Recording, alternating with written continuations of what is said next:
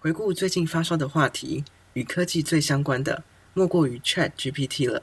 这项惊人的发明在各大新闻媒体、报章杂志都十分引人注目，许多人也因此对日新月异的科技感到恐慌。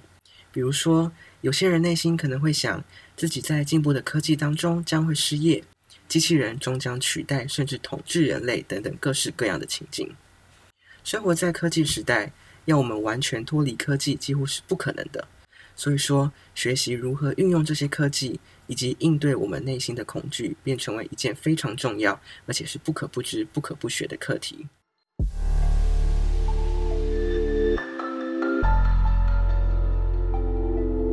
各位听众好，欢迎回到心理知识库，我是主持人小扁。在我们讨论科技恐惧之前，我想先稍微谈一下 Chat GPT。Chat GPT 呢，它是一项由美国人工智慧实验室 OpenAI 所研发出的一个语言模型。它能根据用户提出的问题，以如同我们人类书写一般自然的行文，给予详细的回复。用户也可以假设一个情境，请他帮忙产出一份完整的故事。当然，它和人类一样，需要经过多次的学习和训练，才有这样的能力。但有趣的是，它的学习力十分惊人。史丹佛大学知名教授米哈尔科辛斯基曾以心智理论，也就是能够理解自己与他人心理状态的能力，作为量测标准。他发现到，二零二二年之前，这项技术几乎没有心智能力；而在不断的研发和学习后，他的心智能力在去年一月已相当于一个七岁小孩。去年十一月呢，竟然发展到如同九岁孩童的心智能力。也就是说，这项模型只在短短十个月内就习得人类两年才能学会的能力。面对这个惊人的学习机器，人类多多少少都会有些恐慌，于是内心便渐渐产生科技恐惧。你可能会好奇，科技恐惧是什么？关于定义科技恐惧这种知识型的问题，我想直接去问 Chat GPT 是再合适不过了。所谓科技恐惧，其实是一种对于新科技、新工具或新媒体的使用感到紧张、害怕、不熟悉、不信任或抵触的情感状态。这种恐惧呢，可以表现为对科技的过度依赖，或是过度担忧，以及担心科技可能会对社会和个人造成的负面影响。而有关科技恐惧与恐惧症的关系，其实在定义上是不太一样的。人们对特定的东西感到恐惧，这是很正常的一件事情。但一旦这种焦虑和不安感影响到日常生活起居，这可能就需要心理师从旁协助了。恐惧症或是所谓的 phobia 是属于一种焦虑症，也就是说，恐惧症呢是一种心理疾病。然而，科技恐惧当前并没有被归在其中，也就是说，科技恐惧其实目前还不算是一种心理疾患。这两者最大的不同，其实可以从恐惧感的成因来区别。有关恐惧症的起因，行为心理学家提出了二阶段理论来解释。我们之所以会对某些事物感到长期的恐惧，其实可以被简单的分成形成和强化两个阶段。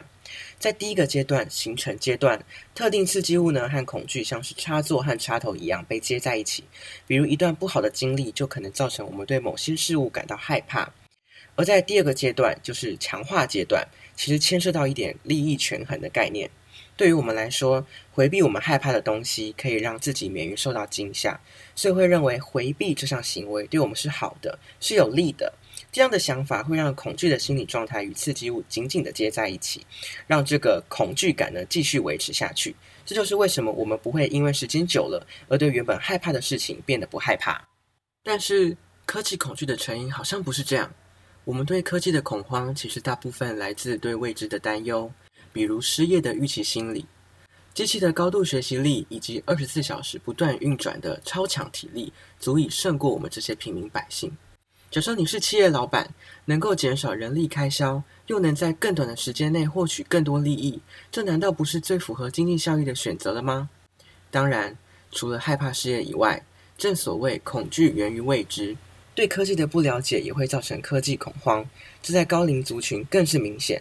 科技不断的进步，许多英法族没办法在短时间内获取并吸收大量资讯，学会操作这些科技对他们来讲也是更困难的事情。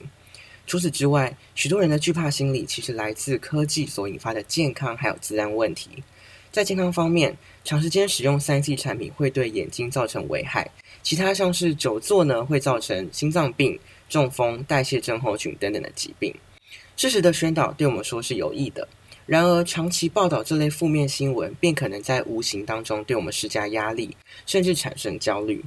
而在治安方面，不知道各位有没有 follow 最近的新闻？许多民众以为 Chat GPT 是一款应用程式，所以在手机 App 商店下载看似正版，但其实是山寨的冒牌软体，甚至有些还要求用户付钱才能开通。不少人因此平白无故被窃取金钱与个资，像我家人就差一点上当。在此顺便提醒各位听众，目前 Chat GPT 只有网页版本，不用付费，当然也绝对不用留信用卡号，不要轻易受骗了。讲了那么多，那我们该如何应对呢？其实这类恐惧情节是能被消减甚至克服的。最简单的思考方式就是从恐惧的成因去寻找解决方案，也就是尝试去理解新科技，知道科技所带来的正向和负向效果，进而去思考如何有效应用这些技术在生活当中。听起来很抽象，对吧？在这里，我想引用前面提到米哈尔科辛斯基这位教授在商业周刊的对谈。针对新的 AI 浪潮是机会或是威胁这个命题，他认为人们务必谨慎，但也应该乐观应对，因为科技的脚步不会因为我们接受与否而停止。在它带来硕大机会的同时，随之而来的也是巨大的威胁。他认为 AI 具有解决贫穷、癌症、全球暖化，甚至能够使国家之间和平共处的能力，这是我们乐见的，但也代表我们将会变得十分依赖 AI。所以说，在乐观的同时，仍需要谨慎的面对。节目的最后，我想谈谈自己的看法。恐惧就字面上来看，好像是一个负面的词汇。然而，我认为科技恐惧并非百害而无一利，因为它使人类意识且正视到科技发展所造成的影响。我们因为恐惧而警惕，又因警惕而开始寻求协助或诉诸行动。我认为科技恐惧是一种人类集体的心理状态。这和其他恐惧症不同，在于说，我们不会因为部分有惧高症的人而不去盖高楼大厦。但科技恐惧是人类共同具有的，它让我们重新思考科技对人类而言的意义，以及它在社会中的定位，进而影响科技发展的方向和我们使用科技时的心态与想法。而对于失业方面的担忧，我认为也不必这么担心。工业革命期间的人们也同样认为自己将会被机器取代，然而结果并非如此。现在不仅有许多新兴职业蓬勃发展，人类的生活品质也比当时更好了。所以说，对于科技这把双面刃，诚如刚才所说，现阶段我们应当秉持着乐观与谨慎的心理，希望有一天能与科技恐惧共处，最终达到人类运用科技而不是反被科技利用的结果。